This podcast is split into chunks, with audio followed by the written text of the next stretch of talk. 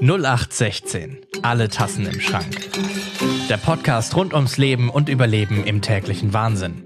Hier sprechen wir mit Menschen mit einer psychischen Erkrankung, Angehörigen und Profis und stellen Unterstützungsangebote, Erfahrungswerte und Informationen vor. Weil psychisches Wohlbefinden ein Thema von uns allen ist. Herzlich willkommen zu einer neuen Folge von 0816 Alle Tassen im Schrank. Ich bin Cornelia May und ich habe hier heute Mado und Gerhard von der Poliklinik Vettel. Herzlich willkommen. Hallo. Hallo. Ja, sag mal, bevor wir anfangen, was ist denn eigentlich eine Poliklinik? Ja, eine Poliklinik ist ein Stadtteilgesundheitszentrum, ähm, in dem, und das würde ich sagen, ist vor allem das Zentrale, in dem mehrere Fachbereiche Mensch, Menschen versorgen. Ähm, genau, das kann eine allgemeinmedizinische Praxis sein, das können aber auch äh, Physiotherapeuten sein, mit aber anderen Fachbereichen, wie bei uns zum Beispiel auf der Fedel mit einer sozialen Gesundheitsberatung, das sind Gerhard und ich, mit psychologischer Beratung, mit ähm, einer Hebamme, mit Stadtteilarbeit. Genau. Ich würde sagen, das Zentrale an der Poliklinik ist, dass quasi mehrere Fachbereiche äh, Menschen versorgen und dass es interdisziplinär quasi versorgt wird. Mhm. Und das heißt, ihr seid nicht einfach nur nebeneinander, sondern ihr arbeitet tatsächlich auch Hand in Hand. Ja, genau. Das ist bei uns auch so das zentrale Konzept, dass wenn die Menschen in die Hausarztpraxis zum Beispiel bei uns kommen, äh, das ist ja oft so der erste Kontakt, den Leute auch haben zum Gesundheitssystem, äh, dass dann die Hausärztinnen und Hausärzte merken, ah, okay, vielleicht sind da noch andere Themen relevant und dann eben auch direkt zu den Kolleginnen überweisen können oder vermitteln können. Und dadurch diese internen Vermittlungen ähm, besser funktionieren, als wenn ein Mensch jetzt sagt, ja, geh doch mal zu der Beratungsstelle oder gehen Sie doch noch mal dorthin, ähm, dass wir dann wirklich im nächsten Zimmer sitzen und direkt einen Termin vereinbaren können, weil zum Beispiel der Hausarzt merkt, äh, ah ja, da sind irgendwie finanzielle Probleme oder irgendwie doch noch ähm, psychologische Themen oder psychische Themen und dann sagen kann, wollen Sie nicht einen Termin bei der psychologischen Beratung zum Beispiel haben oder wollen Sie nicht nochmal zur Sozialberaterin gehen, die hilft Ihnen beim Ausfüllen der Formulare zum Beispiel. Und das klappt bei uns total gut. Also das ist wirklich ein, ein großer Pluspunkt von diesem interdisziplinären Zusammenarbeiten, dass wir ganz schnell sozusagen ganz kurze Wege für die Leute haben. Ist es dann so, dass ihr auch interne Strukturen habt, um miteinander in Kontakt zu bleiben, um die Wege kurz zu halten? Genau, wir haben wöchentliche Teamsitzungen, wo wir multiprofessionell mit allen äh, Versorgenden und allen Menschen äh, zusammen sowohl natürlich organisatorisches, aber vor allen Dingen auch Fälle besprechen und uns koordinieren, uns absprechen. Ähm, das ist so das eine, der eine Stand oder äh, eine wesentliche sozusagen Punkt in unserer Versorgung. Natürlich haben wir auch manchmal zwischendrin, dass wir Absprachen zwischen Tür und Angel haben oder ähm, uns treffen oder uns auch dazu holen. Also was wir auch machen, sind sogenannte Fallkonferenzen mit den Menschen zusammen, dass wir sagen, ähm, die Leute können auch von sich aus das ähm, einfordern oder wir bieten es an, dass mehrere Versorgerinnen sich mit den ähm, versorgten Leuten, unseren Nutzerinnen zusammensetzen und die Themen besprechen. Und dann sitzt da eben die Hausärztin vielleicht noch die Hebamme und jemand von der Gesundheits- und Sozialberatung und man guckt gemeinsam und macht die Versorgungsplanung zusammen mit den Leuten. Wow. Wie ist das denn? Habt ihr das Gefühl, dass in die Poliklinik andere Leute kommen als zu anderen Hausärzten, Hausärztinnen oder Beratungsstellen? Ich würde sagen, das ist gar nicht unser Anspruch. Also wir sind ja auf der Pferde, weil wir sozusagen gesehen haben, das ist ein strukturell benachteiligter Stadtteil. Ähm, es fehlt an total viel Infrastruktur und unter anderem eben an Gesundheitsinfrastruktur. Und deswegen ist also unsere Idee auch, dass alle Menschen von der Veddel ähm, auch zu uns kommen. Natürlich ist der Veddel, ist die Veddel ein sehr ja, spezifisch strukturierter Stadtteil nochmal. Insofern kommen, glaube ich, zu uns in die Hausarztpraxis oder in die Poliklinik allgemein ähm, schon nochmal andere Menschen als ähm, jetzt zum Beispiel in Blankenese. Mhm. Also für uns bedeutet das vor allem, dass ganz viele Menschen mit Migrationsgeschichte, familiärer Migrationsgeschichte oder eigener äh, kommen, dass Sprache ein großes Thema ist, also viele, die auch nicht gut Deutsch können, das ist gerade bei uns in der Sozialberatung natürlich viel ein Thema, aber eben auch Armut ein ganz, ganz großes Thema ist, weil auf der Fälle sehr, sehr viele Menschen leben, die Transferleistungen wie ähm, das neue Bürgergeld oder ähm, äh, Grundsicherungsleistungen bekommen. Was ja vielleicht auch noch spezifisch ist, ist, dass wir in der allgemeinmedizinischen Praxis auch Menschen ohne Krankenversicherung aufnehmen. für die Veddel zumindest. Ja, aber auch in Wilhelmsburg sind wir, glaube ich, die einzigen. Äh, und dadurch kommen quasi auch mehr Leute zu uns in die sozialen Gesundheitsberatung, die zum Beispiel neu nach Hamburg gekommen sind und da auch nochmal andere Fragestellungen sind, als vielleicht die Geld schon meinte in Blankenese. Hm. Ja, ihr sagt ja, es ist ein spezifischer Stadtteil und auf der Website schreibt ihr ja auch, eine rein medizinische Reaktion auf Krankheit würde nicht ausreichen. Also was wir meinen mit rein medizinisch reicht nicht, ist ja auch unser Ansatz von Gesundheit. Also wir ziehen uns da ja auf die sozialen Determinanten von Gesundheit, dass wir sagen, nicht nur der Körper sozusagen wird krank, sondern die Gesellschaft, das soziale Gefüge, in in dem wir leben, macht krank. Und da eben natürlich einmal nur zu gucken, nicht nur auf die Symptome zu gucken. Das machen natürlich viele Ärztinnen oder Gesundheitsversorgerinnen auch nicht. Die gucken natürlich nach den Ursachen, aber da nicht nur im Individuum zu bleiben. Das ist sozusagen für uns ganz wichtig zu sagen, dass nicht die Person daran schuld ist, dass sie, was weiß ich, sich schlecht ernährt, äh, schlechte Bedingungen zu Hause hat oder auf der Arbeit, sondern dass das gesellschaftliche Bedingungen sind und wir die gemeinsam verändern wollen. Und ganz konkret auf der Felde heißt das dann für uns, mit den Leuten zu gucken, was brauchen sie denn, um ihre Lebenssituation zu verbessern. Also dass wir wirklich über das medizinisch-körperliche und auf das Individuelle hinausgehen und versuchen auch zum Beispiel kollektive Angebote zu machen. Dafür haben wir eben ja, auch diese Stadtteilarbeit, also die Gemeinwesenarbeit ist ein ganz zentraler Fachbereich bei uns und uns ganz wichtig, da zu gucken, wie können die Leute sich selber mit uns zusammen oder auch ohne uns organisieren und gemeinsam zu gucken, äh, was brauchen sie denn eigentlich, um gesund zu werden oder gesund zu bleiben. Und das ist natürlich jetzt ein bisschen abstrakt, aber das kann ganz vieles heißen. Also zum Beispiel, man guckt, dass die Leute kommen irgendwie in die Hausarztpraxis, weil sie so das klassische Beispiel bei uns Asthma haben. Dann guckt man, okay, äh, vielleicht ist auch Schimmel in der Wohnung und das kommt daher sozusagen oder dadurch kommen die Beschwerden. Und dann zu schauen, okay, wie ist die Wohnsituation und zu schauen, okay, muss man da vielleicht auch mal mit dem Vermieter oder der Vermieterin in Kontakt gehen, weil die Leute das nicht können, wollen, schaffen, sich nicht trauen, warum auch immer. Und dann weiterzugehen, zu gucken, okay, vielleicht ist das gar nicht nur das Problem von der einen Person, sondern von vielen Leuten. Und dann gemeinsam, äh, zum Beispiel haben wir dann Stadtteilversammlungen, äh, berufen wir manchmal ein oder organisieren mit Leuten oder organisieren Leute, die in bestimmten Blocks wohnen, wo es Probleme gibt in den Häusern und dann äh, zum Beispiel mit äh, Vermietern wie der Saga oder so auch zusammen in Kontakt zu gehen und mhm. Dinge zu fordern und die Rechte von den Leuten einzufordern. Das wäre so ein ganz konkretes Beispiel, wo wir sagen, okay, da ist eigentlich Asthma, aber im Endeffekt geht es darum, dass das, dass das Haus saniert werden muss. Und zwar so, dass die Leute aber trotzdem sich danach die Miete noch leisten können. Und das ist sozusagen der Ansatz, den wir dann in solchen Momenten verfolgen, der uns dann, glaube ich, abhebt von anderen Gesundheitsversorgungszentren. Und ich denke mir gerade, wenn du das so sagst, so wow, dafür stelle ich mir vor, braucht ihr ja ein großes Team an Menschen, die die gleiche Idee haben, die dafür sensibilisiert sind und ihr braucht irgendwie die Kommunikation und die Kapazitäten. Wie, wie geht das praktisch? Keine leichte Frage, aber. Hm. Also wir sind mittlerweile auch, würde ich sagen, ein großes Team. Also wir sind, glaube ich, so um 30 im Verein zumindest. Und nee, glaube mit der Praxis zusammen sind wir 30 Leute und sind rapide gewachsen auch. Ne? Also ich habe vor vier Jahren angefangen, da waren wir gefühlt zu zehnt, glaube ich. Also genau, und ich glaube, ja, also wir treffen uns wöchentlich quasi, um miteinander zu sprechen und auch zu überlegen, was Themen sind.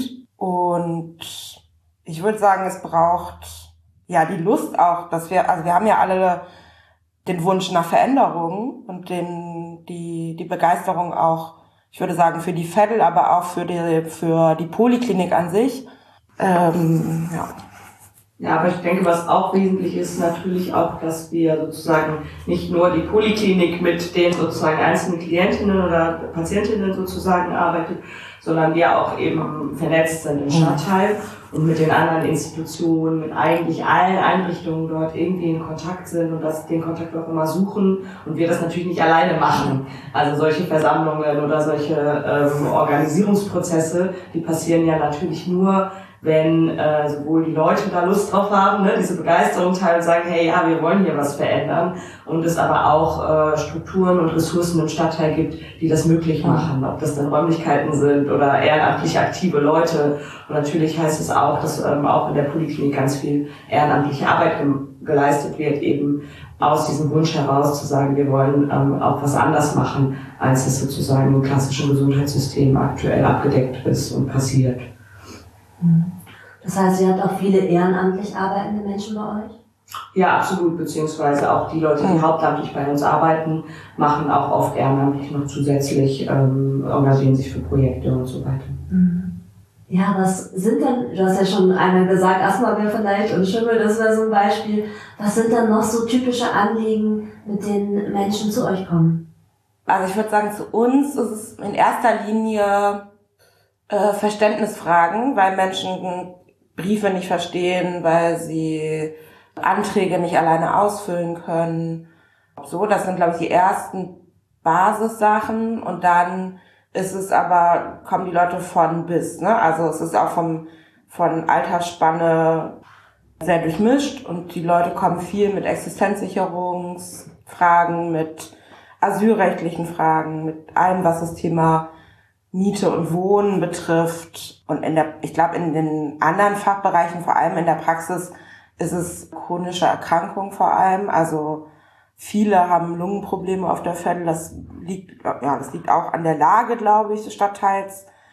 Viele sind auch so, ne, haben so prekäre Arbeitsverhältnisse und die Rücken sind kaputt und Knie kaputt, weil man irgendwie jahrelang geschuftet hat für schlechtes Geld.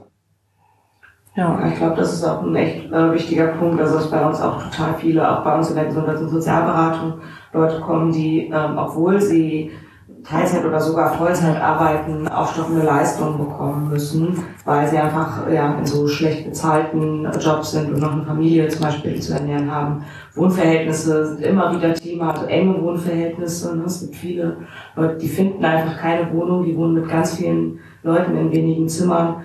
Und genau, das sind so auf jeden Fall so die klassischen Themen. Ich frage mich gerade, inwieweit geht das denn in so einem Setting den Menschen auch zu vermitteln, das, warum du gerade leidest, hat auch ganz viele äußere Faktoren. Das ist im System mit strukturell verankert. Das liegt, ne, wie du gerade schon gesagt hast, an Faktoren wie schlechte Arbeit, Bildung, Migration, Sprache und so weiter. Es ist möglich, das zu, ja, dafür auch ein Bewusstsein in den Menschen zu schaffen. Ich glaube, oft braucht man das gar nicht, weil die das oft selber ja wissen und merken. Ich glaube, was schon hilft oder was wir oft machen, ist das auch zu sozusagen äh, zu formulieren überhaupt. Mhm. Also eben und das zu verallgemeinern. Also nicht zu sagen, du hast schlechte Arbeitsbedingungen, deswegen hast du ein Problem. Was das merken die, wissen mhm. sie. Aber sozusagen zu sagen, genau, und das liegt jetzt mal, ne, abstrakt gesagt, an den kapitalistischen Verhältnissen, in denen Lohnarbeit so ist, wie sie ist, ne, das kann man natürlich mit manchen so besprechen, aber das heißt auch manchmal einfach zu sagen, genau, und dann zu gucken, kann, können die Leute sich auf der Arbeit anders organisieren, kann man da, und dann gucken wir ja auch zusammen, kann man da nochmal weiter verweisen, was gibt es da äh, für Strukturen, ob das dann Betriebsrat ist oder andere Beratungsstellen zum Thema Arbeit und Gesundheit, wo wir dann hin vermitteln und wo wir dann auch eng zusammenarbeiten. Ne? Das wäre so ein Beispiel. Aber ähm, dass die Leute beim Amt weggeschickt werden, ähm, zum Beispiel, weil sie nicht gut Deutsch sprechen oder ähm, eine vermeintlich andere Hautfarbe haben, das merken die ja auch selber, dass sie einen alltäglichen Rassismus erleben. Und ich glaube, bei uns ist es einfach so, dass wir den, wie gesagt, ansprechen, dass wir dann Verständnis auch für haben und ein kritisches Verständnis und da sozusagen die, die Beziehung ähm, sich dadurch irgendwie ja, verändert, dass wir das sozusagen sehen das thematisieren und damit äh, das auch bekämpfen wollen gemeinsam und dann mit den Leuten gucken, was brauchen sie dafür und was möchten sie dafür, da auch ähm, tätig, zu werden. Mhm. Ja. Ja, und auch dann aber auch die Parteilichkeit quasi, die wir gegenüber den unseren Leuten haben. Ähm, ich finde es gerade bei dem Jobcenter-Beispiel so gut, weil wir ja auch Begleitungen zum Jobcenter mitmachen ähm, und da, also ich ganz oft die Rückmeldung bekommen, dass Menschen total halb, also froh darüber sind, dass ich dabei war, weil sich sonst die Sachbearbeiterin nochmal ganz anders verhalten hätte. Mhm. Und das zieht sich, also ich finde Jobcenter, ne, also vor allem in der Ausländerbehörde habe ich das immer wieder gemerkt, was es für einen Unterschied macht, wenn da eine Person alleine ist oder wenn da noch eine Sozialarbeiterin bei ist. Ähm, genau. Mhm. Ich weiß nicht, wie es euch ging. Ich habe ja auch früher mal Menschen begleitet und ich war schockiert, wie schlecht die behandelt wurden, oft mit dem vermeintlich falschen Nachnamen, obwohl ich dabei war. Ja. Ja, wie ist das mit den Emotionen von den Menschen dann umzugehen? Ich kann mir vorstellen, dass da bei solchen Themen auch ganz viel Resignation ist, vielleicht ganz viel Wut. Wie erlebt ihr das? Also, mm, ich erlebe das, ich glaube, so ist einfach zuzulassen, ne? dass die Leute wütend sind, dass sie traurig sind. Ähm, gerade bei diesen Begleitungen, ich finde, man, also das Thema Geduld haben, da, da finde ich es immer ganz interessant, weil ich gemerkt habe, dass ich viel ungeduldiger bin als die Leute, ähm, die die Termine haben. Also ich würde dann ein bisschen schon die Fingernägel kauen oder so. Ja, und das zuzulassen, weil ich glaube, dass es wichtig ist, das auch rauszulassen und gegebenenfalls ist ja auch wieder das Gute bei uns, auch einfach weiterverweisen zu können. Ne? Also so mit der psychologischen Beratung auch einfach nochmal zusammenzuarbeiten und zu gucken, okay, gibt's da vielleicht auch noch andere Themen oder müssen Sachen bearbeitet werden, die genau vielleicht auch relevant sind. Ja. Und ich glaube, was auch, also was mir auch hilft, ist zu wissen, dass bestimmte Themen oder geben auch mir ja nahe und zu wissen, dass ich entweder mit Gerhild darüber sprechen kann in unserem Arbeitsgruppentreffen oder in der Supervision, die wir als Team alle sechs Wochen haben, um Fälle auch nochmal, die ja mir auch besonders nahe gegangen sind oder so gut abschließen zu können oder daran weiterzuarbeiten. Und ich glaube, für die meisten Leute ist es auch einfach erstmal eine gute Erfahrung, wenn sie sozusagen mit ihrer Wut zu uns kommen mhm. und die irgendwie rauskommt, zu sehen, hey, andere sind auch darüber wütend und dass wir das nicht bagatellisieren oder sagen, so schlimm ist nicht, sondern dass wir das eben auch sehen und dafür auch, ähm, würde ich sagen, das unterscheidet uns vielleicht auch ein bisschen von anderen Beratungsstellen, dafür besonders sensibilisiert sind für gesellschaftliche Machtverhältnisse, für Diskriminierung äh, wie Rassismus, ähm, Sexismus ähm, und so weiter und dass wir sozusagen das immer irgendwie diese Brille einfach ganz besonders aufhaben. Mhm.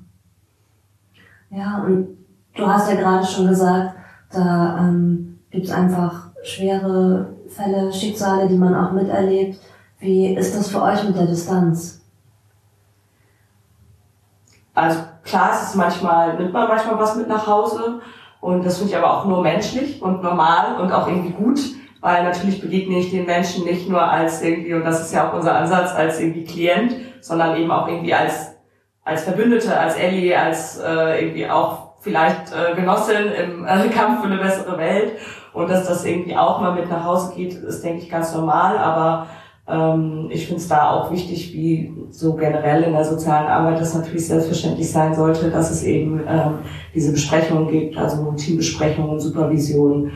Ähm, und auch irgendwie für mich ist es, hilft es mir immer zu, zu sagen, okay, ich konnte da jetzt nicht so und so weiterhelfen, wie ich es gern hätte, oder der Ausgang ist nicht so, ne, wie ich es gern würde. Aber wenn die Person nicht zu mir gekommen wäre, wenn ich nicht mit der Person XY gemacht hätte, dann wäre es ja noch schlimmer für die Person. Und eher das zu sehen, was wir eigentlich leisten, da auch meine Grenze zu sehen, auch zu sehen, da bin ich nicht schuld dass die Situation so ist, sondern das sind andere Strukturen, die daran schuld sind. Und ich versuche ja genau das irgendwie ähm, zumindest zu einem Teil zu verhindern, zu verbessern, zu verändern und eher ähm, dahin zu gucken. Ähm, genau, das hilft mir eigentlich so, um da auch eine gute Abgrenzung und eine gute Sicherheit darin zu kriegen, was ich da eigentlich mache mit den Leuten. Ich habe auch ganz profan gedacht, mir hilft der Weg einfach nach Hause, nach der Arbeit es gab immer mal wieder auch Diskussionen bei uns im Team darüber, dass, also ein paar von uns wohnen auch auf der Veddel. Genau, die Idee, glaube ich mal ursprünglich war auch, dass mehr Leute auf die Veddel wirklich ziehen, so damit es so, ja, noch mehr von unten, glaube ich, quasi sich dieses Projekt auch entwickelt. Ich bin aber ganz froh darüber, dass ich auch abends einfach nach Hause fahren kann.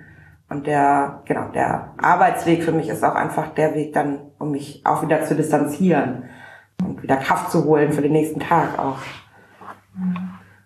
Genau, und natürlich auch dieses, also was ich auch gerade schon angedeutet oder schon gesagt habe, dass wir ja auch mit anderen Institutionen also zusammenarbeiten, dass wir auch verweisen. Das hilft mir auch oft, dass ich weiß, okay, ich konnte der Person jetzt nicht an der, der Stelle helfen, aber ich weiß, sie hat den Weg nach dort gefunden und es gibt auch noch eine andere Person, die mitdenkt, die mit da drin ist und sozusagen, oder die Person hat Ressourcen, hat Familie, also dass ich da immer, dass wir da auch immer in diesen Netzwerken denken und gucken, okay, es liegt jetzt nicht auf und an mir. So. Mhm. Sondern wir teilen uns gemeinsam auch Verantwortung für unsere Leben an. Das ist ja auch so unsere Idee von einem solidarischen Miteinander, wie wir uns die Gesellschaft wünschen. Und das ist ja eigentlich ähm, schön, wenn eine Person einen Teil von ihrer Angst, von ihrer Wut, von ihrer Trauer auch bei mir lassen kann und ich einen Teil tragen kann, dann hat sie einen Teil weniger zu tragen. So würde ich es auch immer sehen. Du hast eben gesagt, irgendwo gibt es immer wieder Grenzen, auf die du stößt, auf die man in der Arbeit stößt. Ähm, was sind so die Grenzen, wo du sagst oder wo ihr sagt, das ist für mich die, die, die mich wirklich immer wieder packt oder die schwierig ist? Also ganz aktuell ist es bei mir auf jeden Fall so eine, so eine Wut auch darüber, dass die Leute noch nicht mal zu ihren basalsten Rechten kommen, so, weil die Behörden, vor allen Dingen würde ich sagen, es Sozialbehörden, einfach ähm, noch nicht mal ihrem gesetzlichen Auftrag nachkommen, ne? die Leute vernünftig zu informieren, die Leute vernünftig zu beraten, die überhaupt zu empfangen und auf eine Art und Weise mit denen zu kommunizieren, dass die Leute sich selbst um ihre Sachen kümmern können. Da merke ich manchmal, ähm, das macht mich richtig wütend. so, und da ist manchmal ja so eine Grenze, wo selbst ich, ne, also ganz gutes Beispiel Ausländerbehörde, ähm, bei der es einfach äh, sehr hochschwellig ist, gerade wenn die Leute den Aufenthalt verlängern wollen, also überhaupt einen Termin zu kriegen. Also da muss man sich online anmelden, ne? das muss man erstmal schaffen und so. Und dann gibt es keine Termine, dann warten die Leute, kriegen zwar irgendwie eine Mail, aber haben einfach, sind einfach damit alleingelassen, dass in zwei Wochen der Aufenthalt abläuft. Ähm, und selbst sozusagen wir da nichts machen können telefonisch nicht durch, per Mail wird man nur sozusagen äh, hingehalten. Und das macht mich richtig, das macht mich richtig wütend. Mhm. Hm. Genau, und ich finde das also dann so schwer auch zu vermitteln, ne? dass man nicht, da auch nicht weiterkommt. Also dieses Beispiel mit der Ausländerbehörde und Leute verlieren Leistungen, weil sie dann nicht mehr im Jobcenter-Bezug sind, sondern Asylbewerberleistungsgesetz eigentlich ähm, also greifen müsste Leute, also ich hatte das jetzt auch in den letzten Jahren schon, dass Leute fast ihren, ihre Arbeit verloren haben, deswegen, ähm, weil der Aufenthaltstitel nicht verlängert worden ist. Und genau. Und natürlich gibt es auch manchmal so Grenzen wie den Wohnungsmarkt. Ne? Mhm. Also das ist, glaube ich, auch so ein ganz großes Thema, dass man dass die Leute suchen und suchen und suchen und versuchen und wir können auch nur das machen, solange das geht und es aber ähm, sowohl einfach einen ganz schwierigen Wohnungsmarkt gibt und dann zusätzlich noch Diskriminierung auf dem Wohnungsmarkt. Ähm, ich würde sagen, das ist auch so eine, so eine Grenze, die immer wieder kommt und die, ja, an die man immer wieder stößt. Und es auch schwierig ist, da kollektive Lösungen dann zu finden. Ich habe auch das Gefühl, dass bei mir ganz oft diese Themen von nationalen Grenzen auch und ähm, viele Menschen, die zu uns in die Beratung kommen, aus den sogenannten sicheren Herkunftsländern kommen und Abschiebungen drohen quasi wieder nach Mazedonien, Montenegro und da eigentlich gar kein Weg ist im legalen Aufenthalt, sondern die Leute entweder verschwinden oder äh, in der Illegalität weiterleben und dann auch selbst die Übersetzung quasi, die ich dann von der, also ne, die Übersetzung im Sinne der juristische, äh, die juristische Beratung sagt, es gibt keine Möglichkeit, dann sage ich das auch nochmal, dann wird nochmal was versucht mit Attesten und ähm, ja. Und das ist ja also komplett konträr zu der Haltung, die ich habe und die wir als Poliklinik haben. Die Leute sollen einfach, ja, sichere Aufenthaltsmöglichkeiten hier haben. Und Geld und Wohnungen. Ja. Und ihr stellt euch da ja immer wieder schwierigen Themen und bei allem, was ich bis jetzt so von der Poliklinik mitbekomme, mitbekommen habe, habe ich den Eindruck, dass da einfach sehr viel Herzblut ist und sehr viel Menschen, die da mit einem hohen Idealismus rangehen und ganz viel reinstecken. Wo, wo nehmt ihr den Motor her innerlich? Also ich glaube, bei mir ist der Motor eh da, einfach mhm. weil es für mich keine Option ist, irgendwie vor den Ungerechtigkeiten der Welt zu, äh, zu kapitulieren. Ich glaube, es muss einfach irgendwie sich was tun und in der Poliklinik ganz konkret sehe ich halt einfach so, so ein super schönes, praktisches, äh, lokal, lokales Projekt irgendwie, wo ich ganz konkret äh, was machen kann und was mir total viel Kraft gibt, sind einfach die Leute in dem Projekt mit denen ich das zusammen mache, also sowohl die Leute, mit denen ich zusammenarbeite, aber auch die, die Nutzerinnen von uns, ähm, die einfach, einfach auch Herzblut da reinstecken. Wir hatten jetzt ein Projekt, wir haben eine Umfrage im Stadtteil gemacht zur Gesundheit und da haben sozusagen aus unserer Forschungs-AG die Leute halt Stadtteilforscherinnen, also aus dem Stadtteil Leute mit einbezogen und die sind auch mit so einem Herzblut da reingegangen und hatten so Bock auf das Projekt, dass man sieht so, ey cool, so und dann schafft man was und die Leute engagieren sich und kommen zusammen und äh, schaffen irgendwie äh, was richtig Cooles. Und ich glaube, ähm, das ist auf jeden Fall, das hält den Motor auf jeden Fall richtig gut am Laufen, so diese, dieser Kontakt, dieses äh, Zusammenkämpfen für, für irgendwie eine, ja, für eine Verbesserung.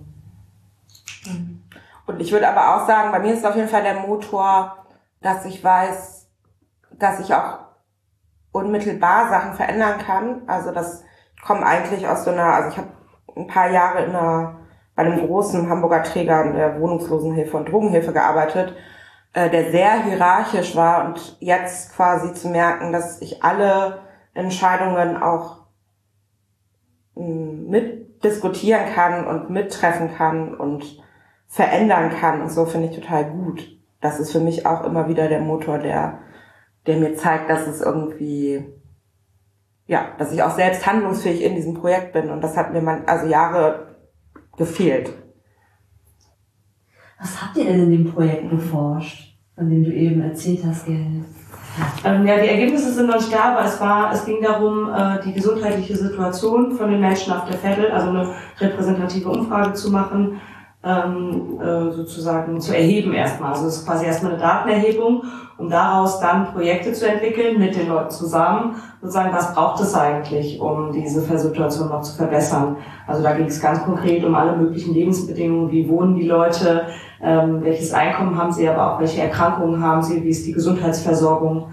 Ähm, so und ähm, da dann zu gucken, wir machen ja auch zum Beispiel so Präventionsprojekte ähm, zusammen eben mit anderen Einrichtungen oder ähm, genau versuchen sowas auch ähm, möglich zu machen, also Räumlichkeiten zu geben, dass Leute aus dem Stadthaus sagen können, hey, es braucht vielleicht was zum Thema häusliche Gewalt, es braucht vielleicht was zum Thema chronische Erkrankungen, mehr irgendwie ähm, Wissen. Ne? Bildung ist auf jeden Fall auch ein ganz, ganz großes äh, Thema, also fehlende Bildung, fehlende Ressourcen zu äh, sozusagen auch an äh, sich weiterzubilden und da dann eben zu gucken, ähm, ja, nicht einfach was dem Stadtteil aufzudrücken, sondern im Stadtteil zu gucken, irgendwie, was, was brauchen die Leute, was wünschen die sich und das mit denen zu ermöglichen. Und der Fragebogen wurde ja auch gemeinsam mit FädlerInnen entwickelt, ne? Also mhm. es haben FädlerInnen quasi mitentwickelt, es sind FädlerInnen, haben die, die Gespräche, also die Interviews geführt, ähm, genau. Also das fand ich schon was richtig Besonderes. Also in dem, genau, so habe ich es noch nie, glaube ich, mitbekommen, dass es in Stadtteilen so geführt worden ist. Und die Rückmeldung war auch richtig, richtig gut. Also es waren so ähm, Haustür tatsächlich Gespräche. Und äh, man kann sich ja vorstellen, wenn man irgendwo klingelt und sagt, haben Sie mal Zeit, irgendwie eine halbe Stunde oder Stunde für einen Fragebogen, dass Leute dann eher die Tür zu machen. Und es war aber so, dass die Leute gesagt haben, hey, wir sind von der Poliklinik und die Leute wussten halt, ah, okay, das ist die Poliklinik und ja, cool, ihr macht coole Sachen irgendwie. Äh, klar, bei euch muss ich super lange in der Praxis warten. sozusagen ähm, und äh, das nervt mich vielleicht manchmal, aber eigentlich weiß ich irgendwie so, ähm, das ist cool und das unterstütze ich und die Leute haben sich einfach richtig viel Zeit dafür genommen und das ist, das war für uns auch nochmal eine total gute Rückmeldung ähm, so aus dem Stadtteil. Und wenn ich euch beide jetzt fragen würde, wenn ihr jetzt, wenn ihr jetzt die Möglichkeit hättet, so ein Projekt, das unbedingt auf der Vettel sein sollte, das noch fehlt, ohne dass ihr jetzt die Ergebnisse schon kennt. So, was, was würdet ihr euch wünschen? Also ich glaube, mir ist direkt eingefallen, mm, dass es ein cooles Projekt für junge Frauen, glaube ich, bräuchte. Irgendwie so, es gibt kaum Projekte für Jugendliche auf der Fedel. Obwohl das jetzt gar nicht so meine Zielgruppe ist, aber ich glaube, der Bedarf wäre einfach da. So ein cooler Jugendtreff oder irgendwie so. Und das andere ist tatsächlich eine Beratungsstelle mh, mm, oder ein Beratungsangebot, vielleicht integriert in der, in der Beratungsstelle für Betroffene von häuslicher Gewalt. Das fände ich total gut. Aber mir fallen schon noch ein paar andere Sachen ein. Ich glaube, sowas wie also eine, eine Sexualprävention oder irgendwie so fehlt auch, also Pro Familia oder so, die einmal im Monat ein Beratungsangebot machen würden, fände ich auch gut. Hm, es fehlt ein Drogeriemarkt. Ich dachte auch gerade eher so, okay.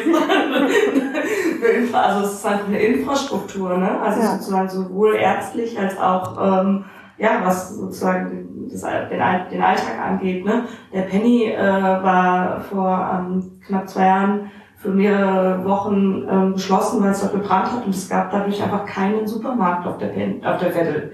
Die Leute mussten mit der S-Bahn oder mit dem Bus, wenn sie kein Auto haben, was für viele natürlich zutrifft auf der Vettel, äh, zum Einkaufen gehen. Das ist für viele ja gar nicht äh, sozusagen möglich. Also sozusagen, es gibt natürlich so einen kleinen Markt, aber jetzt ne, nichts im, im, im sozusagen, wo man ein Vollsortiment irgendwie auch halbwegs günstig ähm, hat. Und das ist äh, auf jeden Fall ein großes Problem. Und wo ich noch so dran dachte, äh, also was in meinem Alltag auf jeden Fall viel ist so ein bisschen eben dieses ja, Zugang zu auch IT, also mhm. irgendwie so, weil es eben so hochschwellig geworden ist, durch auch natürlich durch die Pandemie, ne, das alles, aber auch natürlich durch Digitalisierung, alles ist irgendwie online. Und da ist ja einfach Sprache nochmal wichtiger, also weil man dann immer noch lesen muss und wenn die Leute nicht gut lesen können, ne, so oder überhaupt äh, die, die Hardware dafür zu haben, irgendwie Sachen digital zu machen, ich glaube, das wäre auch noch was richtig Cooles, was es irgendwie, was richtig, mhm. was bräuchte. Also jetzt gerade natürlich ältere Leute, ne, also das sind natürlich auch die Leute, die eher zu uns in die Beratung rein, das heißt ältere, ne, aber ich glaube so die Jugendlichen, ne, die wachsen natürlich auf alle und kriegen das irgendwie hin, sich sonst so einzuloggen. Aber ja, für so, für so den Alltag wird es ja immer wichtiger, aber es gibt eigentlich wenig Orte, wo du das lernen kannst, wo du daran geführt wirst. So, wenn du nicht die, die familiären oder anderen äh, Ressourcen und Strukturen dafür hast. Wenn ihr jetzt eine neue Kollegin einarbeiten würdet, die vorher, ihr habt vorhin gesagt, Blankenese als gut betuchten Hamburger Stadtteil, die vorher Blankenese Sozialberatung gemacht hat, was würdet ihr sagen, ähm, muss sie wissen, was braucht sie, um bei euch gut arbeiten zu können im Vergleich? Ich glaube, ein, ein, offenes Ohr, ein offenes Herz reicht eigentlich, würde ich denken. Und natürlich, um bei uns, also das hat Mario auch gerade schon angedeutet, gut arbeiten zu können, braucht man natürlich auch ein gewisses äh, äh, Pensum an sozusagen Selbstverantwortung, weil wir eben ohne, ähm, ohne Hierarchien arbeiten, weil wir sozusagen selbst organisiert sind. Es gibt nicht irgendwie den Chef oder die Chefin, der oder die sagt, du musst diese Woche das und das und das machen, sondern es gibt natürlich die Notwendigkeiten der Arbeit und dann gibt es mich und ich muss mich mit meinen Kolleginnen zusammen organisieren und das äh, machen wir zusammen und wir entscheiden zusammen und dafür braucht es natürlich auch äh, den Willen und irgendwie die Lust darauf, auch äh, zu sagen, okay, und ich schaffe und er schaffe mir meine Arbeitsbedingungen auch selber und übernehme Verantwortung. Was würdet ihr anderen Menschen raten, die sagen, wir wollen so ein kollektives Projekt machen, wo wir mit verschiedenen ja, Menschen aus verschiedenen Disziplinen zusammenarbeiten? Also es gibt ja tatsächlich, wir haben ja ein Syndikat, ne? Also es gibt in anderen Städten gibt es auch andere Polikliniken.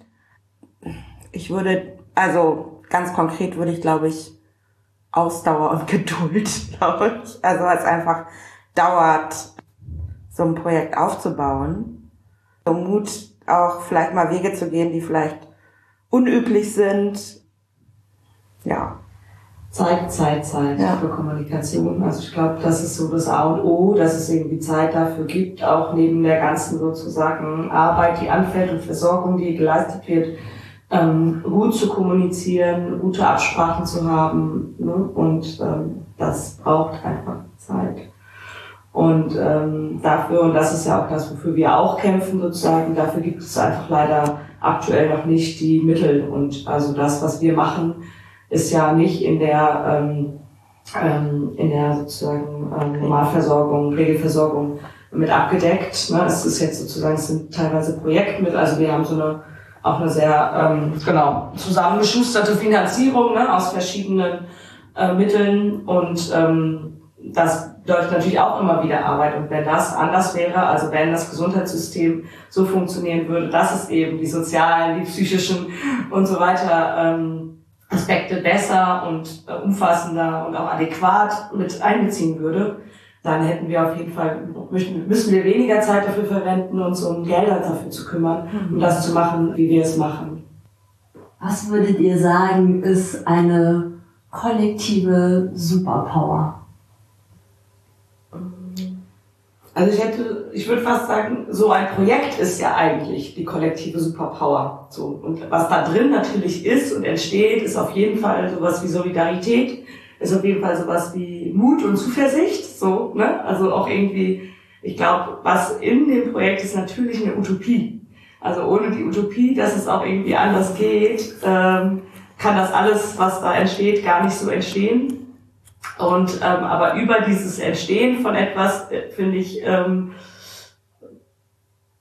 ist, ist das, was wir in die Welt setzen, würde ich da denken, oder was da rauskommt, wenn du so fragst, so eine, eine bestimmte Art von Zufriedenheit oder eine bestimmte Art von vielleicht ja Friede mit dem sozusagen, mit dem in der Welt sein, sozusagen unter diesen Bedingungen, aber trotzdem nicht resignieren. Ich glaube, das ist die Superpower, die ich äh, bei solchen auch einfach politischen Projekten äh, für mich sehe und für mich auch rausziehe und aber auch entwickle quasi.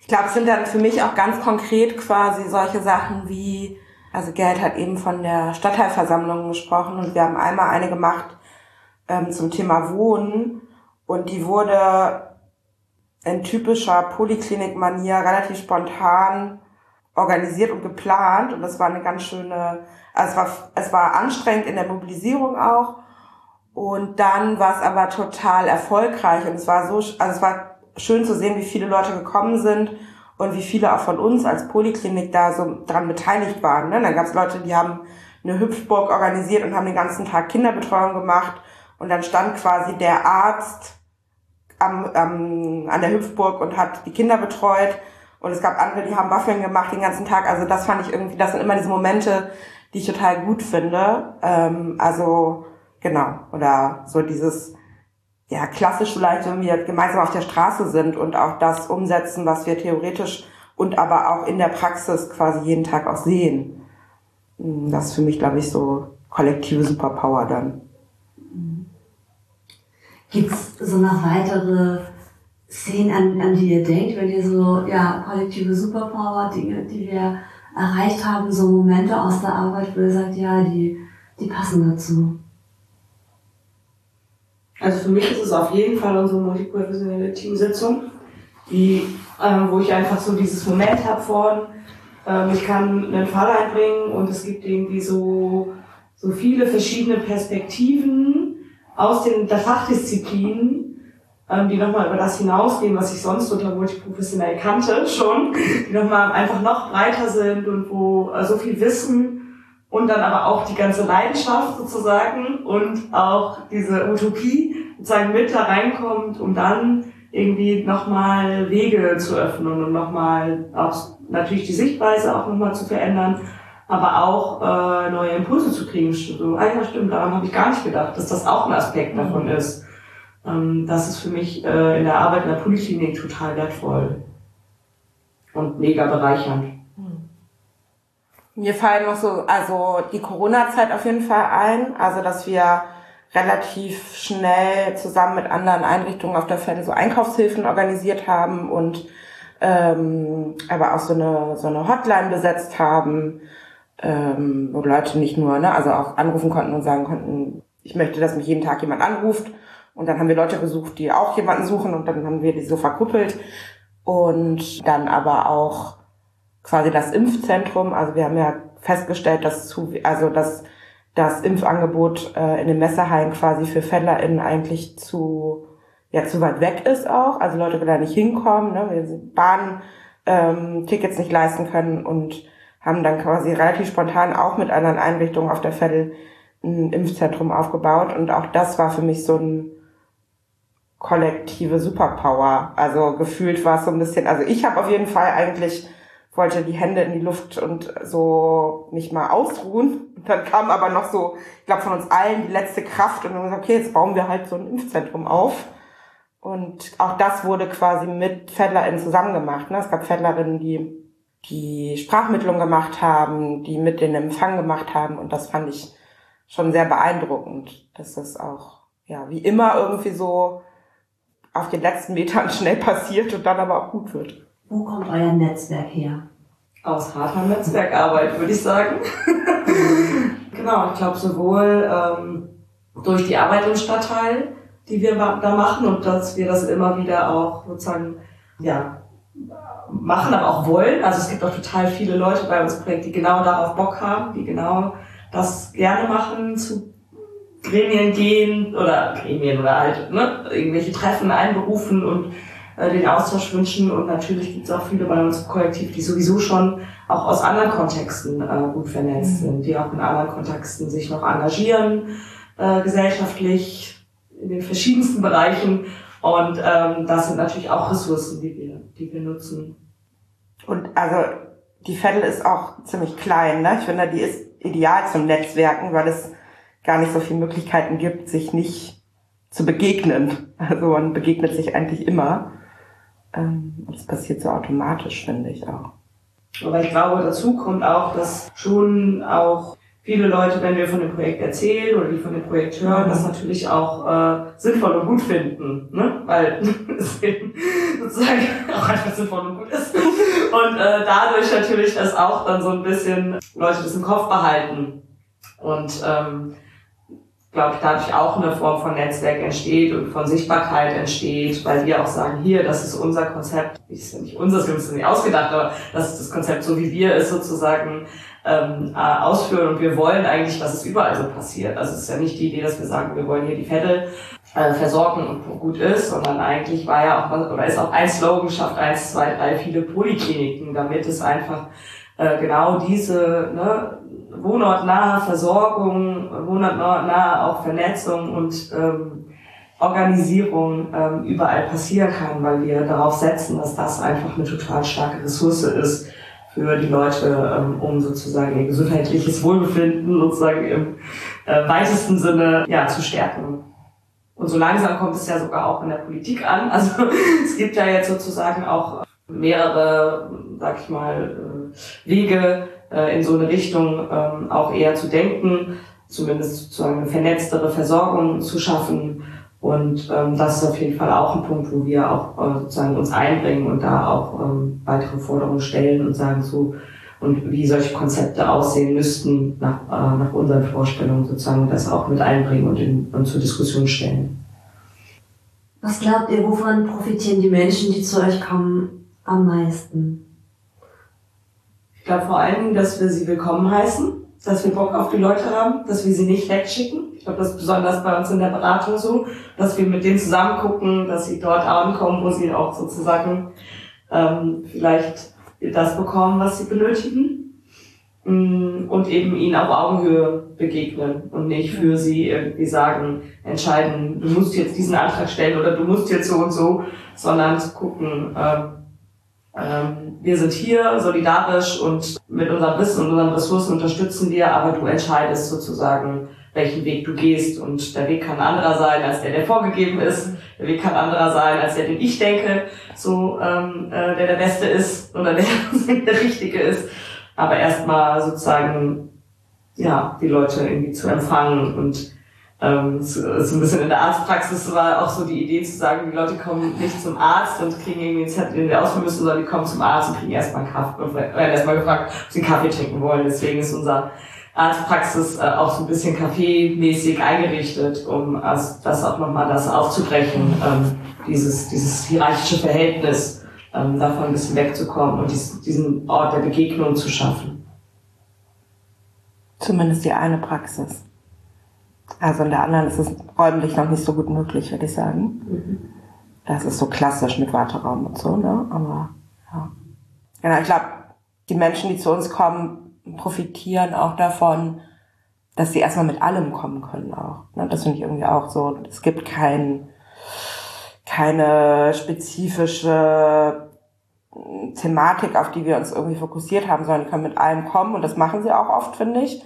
Von ne, so also ich habe oft das Gefühl, wir beraten zu vielen Themen gut und wir verweisen aber auch weiter. Ja. Und du, du sagst gerade weiterverweisen und gibt es da so Lieblingsadressen oder Lieblingstipps oder auch Lieblings, man hat ja manchmal so Bilder oder Weisheiten oder Dinge, die einem selber mal irgendwann geholfen haben. Was ist das, was ihr am liebsten weitergebt? Also, mm, ich gebe am liebsten eigentlich weiter oder berat oder verweise an Beratungsstellen, wo ich Leute vor Ort kenne. Also wenn ich mit SozialarbeiterInnen zusammen, ich habe in Hamburg studiert, wenn ich mit denen studiert habe und weiß, denen kann ich vertrauen und äh, die, da kann ich irgendwie mit gutem Gefühl weitergeben, dann mache ich das gerne. Und was wir auch häufiger machen, ist wirklich auch mit in die Beratung, also Verweisberatung dann gehen quasi, ne? Und die Leute dahin übergeben quasi, damit auch da eine Art, ja, vertrauensvolle Übergabe oder irgendwie so stattfindet, würde ich sagen. Und die Leute ähm, merken, ah ja, Mado vertraut der Sozialarbeiterin da, dann kann ich der auch vertrauen vielleicht oder so. Ja. Und sonst natürlich also möglichst lo lokal, ne? Also das ist irgendwie hier in Wilhelmsburg jetzt einfach ja viele Angebote. Ähm, ich würde jetzt, oder mache ich nicht selten, an irgendeine Beratungsstelle verweisen, die irgendwie eine halbe Stunde von der Fälle entfernt ist, weil es einfach für viele Leute nicht machbar und leistbar ist. Was lernt ihr gerade, was ihr noch nicht so gut könnt? Vereinswesen lerne ich gerade. So. Ähm, genau. Weil ich jetzt so ehrenamtlich einen Vorstand übernommen habe und jetzt mich so mit Vereinswesen beschäftige. Also ich vorher ich mich dagegen gesträubt, jetzt komme ich da aus der Nummer nicht mehr raus. Und was ist das für ein Verein? Das ist der Hamburger Flüchtlingsrat. Äh, Aufenthaltsrecht, tatsächlich. Ich bin auch gar nicht aus der Profession, also ich bin ursprünglich Psychologin bin so in die soziale Arbeit reingerutscht und merke einfach, dass das Thema immer wieder kommt und auch wenn die Leute nicht mit dem Thema kommen, das Thema aber irgendwie immer wieder wichtig wird. Weil es vielleicht äh, mutmaßlich alles erstmal so geregelt ist und irgendwie ein Aufenthalt da ist, aber eigentlich langfristig da was passieren muss oder gemacht werden müsste, damit er sicherer wird, damit er langfristig oder oder oder. Genau, und auch ja, um die Leute einfach da nochmal besser beraten zu können. Also ja, das einfach oft, oft ein Thema ist. Ich habe ja immer eine Frage von der letzten Person, die bei mir im Podcast war. Und zuletzt war Frauke von Kidsheim da. Und ihre Frage an euch ist, wie seid ihr zu eurem Beruf gekommen? Mm, ich bin also, ich habe während meinem Fachabitur überlegt, katholische Religion zu studieren. Bin ganz froh darüber, dass ich es nicht gemacht habe, weil ich ein FSJ in der Grundschule gemacht habe und dann ganz schnell gemerkt habe, dass ich äh, keine Lehrerin werden möchte und habe dann soziale Arbeit studiert und war ja schon während dem Studium auch aktiv in so Stadtteilarbeit und Migrationsthemen und wollte eigentlich auch in der Stadtteilarbeit also dann arbeiten als Sozialarbeiterin. Das ist aber natürlich äh, schwierig, weil es wenig finanzierte Stellen in der äh, Gemeinwesenarbeit gibt und habe dann genau in der Drogenhilfe gearbeitet und fand das auch spannend. Und dann kam die Poliklinik um die Ecke und hatte eine freie Stelle und ich habe sie angenommen. Und genau, bin total glücklich darüber, weil es nicht nur klassische Einzelfallhilfe ist, die wir machen, sondern eben auch dieser kollektive Gedanke dabei ist und man auch ganz viele Elemente aus der Gemeinwesenarbeit mit in die Einzelfallhilfe nehmen kann.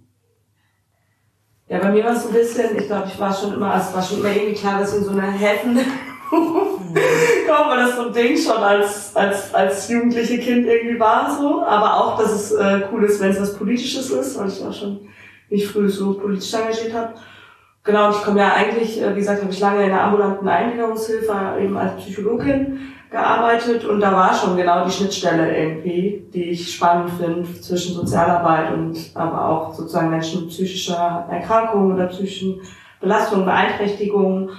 Und ja, dann kannte ich das äh, Projekt Poliklinik schon eben durch persönliche Kontakte, durch äh, Leute, mit denen ich irgendwie politisch oder durch Lesekreise mal zu tun hatte. Und ja, dann kam die zu mir auch um die Ecke, dann habe ich eine Ausschreibung gesehen und dann habe ich die Chance ergriffen und ja, bin auch froh, dass ich das, äh, dass ich sozusagen den, den Sprung dann in die Poliklinik äh, geschafft habe, weil es ja, mir total zusagt, so von dem, äh, von dem Ansatz. Gab es da eigentlich was, was euch überrascht hat, als ihr angefangen habt? Einiges. ja, klar, also natürlich hat man, äh, wenn man irgendwo anfängt, irgendwie immer eine, eine bestimmte Vorstellung und ähm, mich hat schon manchmal überrascht, wie äh, krass improvisiert manche Dinge sind und trotzdem gut funktionieren. Kann ich mich anschließen, glaube ich. Ich glaube, ich war noch so ein bisschen, ich war noch ganz frisch aus dem Studium, als ich angefangen habe. Ähm, ja, deswegen war ich, glaube ich, über vieles überrascht, aber ich habe auch vieles einfach so als normal vorhergesehen, weil ich es einfach nicht anders kannte. Welche Frage wollt ihr denn der nächsten Person stellen, die bei mir im Podcast ist? Wir haben ja äh, vor allen Dingen eine hausärztliche Praxis in der Gesundheitsversorgung. Und ich fände eigentlich spannend, von Leuten zu hören, ähm, also meine Frage wäre sozusagen, was würde die Person sich von ihrem Hausarzt oder ihrer Hausärztin äh, wünschen, was sie anders oder besser machen mhm. könnte oder sollte? Gute Frage. Habt ihr für euch da ein Kriterium, so was für Ärzten, Ärztinnen ihr geht? Ich glaube, bei mir ist es einfach wichtig, dass sie so, und das haben meine Hausärztinnen bisher auch immer gehabt, einen ganzheitlichen Blick haben und auch quasi mich fragen, wie sind Arbeitsverhältnisse, wie sind Lebensverhältnisse und so. Und das finde ich, glaube ich, wichtig. Und nicht nur auf die rein medizinische oder gesundheitliche Perspektive, sondern einfach noch mehr schauen.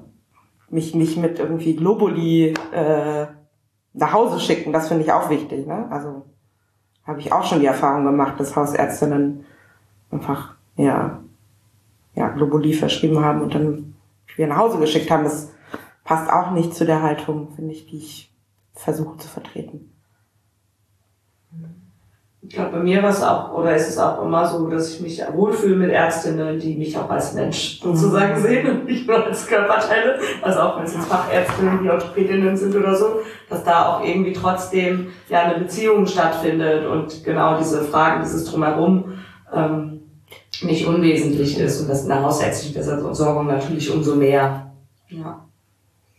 Ja, und auch den Raum schaffen, Fragen zuzulassen und es nicht nur quasi mhm. der, der Held im weißen Kittel sagt, wie es richtig läuft, sondern irgendwie auch gemeinsam zu besprechen, vielleicht was ein Behandlungsplan sein könnte oder so. Das finde ich auch wichtig. Ich finde ja auch immer wichtig, dieses Unsicherheiten zulassen. Mhm. Oder auch, für mich ist es immer so ein Qualitätsmerkmal, wenn mir ein Arzt oder eine Ärztin dann auch sagt, das weiß ich, das weiß ich selber nicht. Mhm. Ich dann weiß, okay, gut, an der Stelle ähm, muss ich mich dann nochmal anders informieren oder weiß man es halt nicht. Mhm. Wenn ihr eine SMS schreiben könntet an eine Gruppe von Menschen, jetzt egal ob Politik, Menschen, die gerade ein gesundheitliches Problem haben, professionelle HelferInnen, welche Gruppe auch immer, wem würdet ihr schreiben und was würdet ihr schreiben? Ich würde, glaube ich, an PolitikerInnen schreiben. Ausfinanzierung von sozialen Gesundheitssystemen jetzt sofort. Passt ganz gut. okay. Ja, gibt es irgendwas, wo ihr sagt, das ist noch ungesagt oder ungefragt geblieben?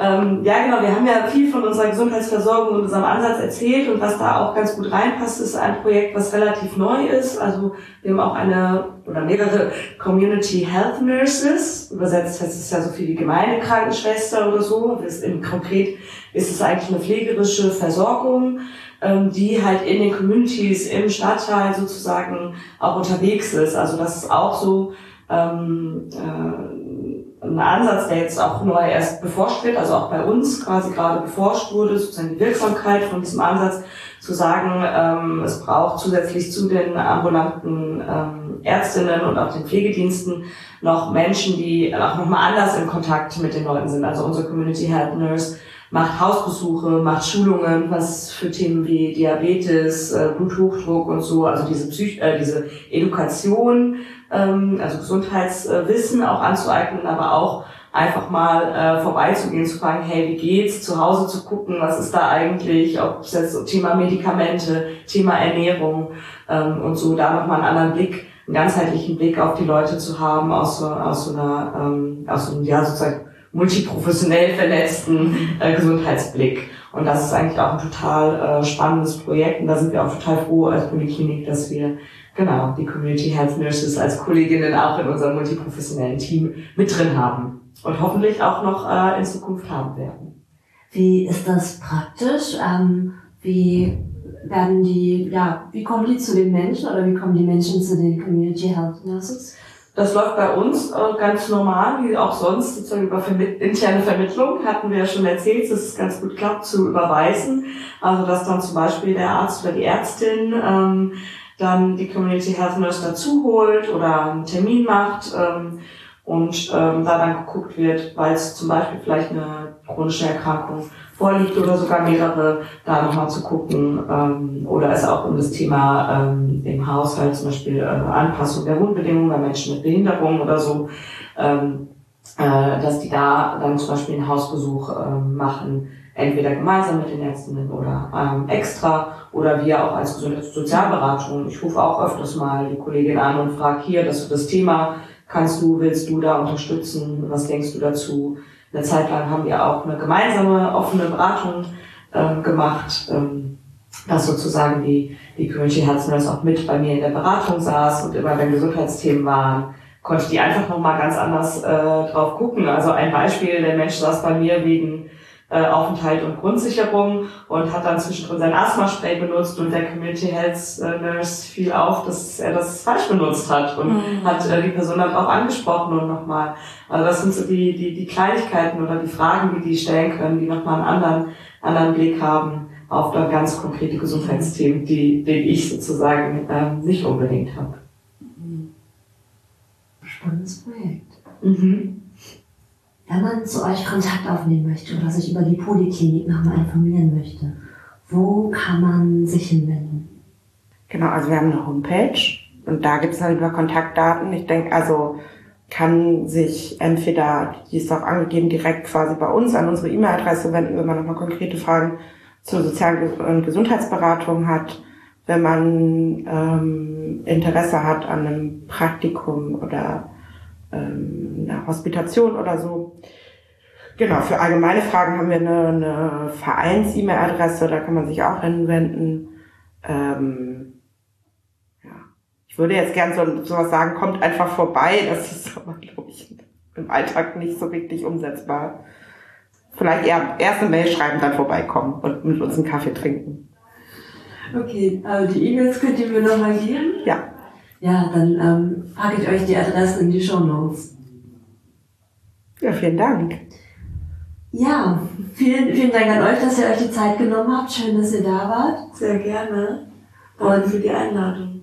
Sehr, sehr gerne. Ich hatte euch ja lange auf meiner Wunschliste. Dieser Podcast ist ein Projekt von Der Hafen, Verein für psychosoziale Hilfe Harburg e.V.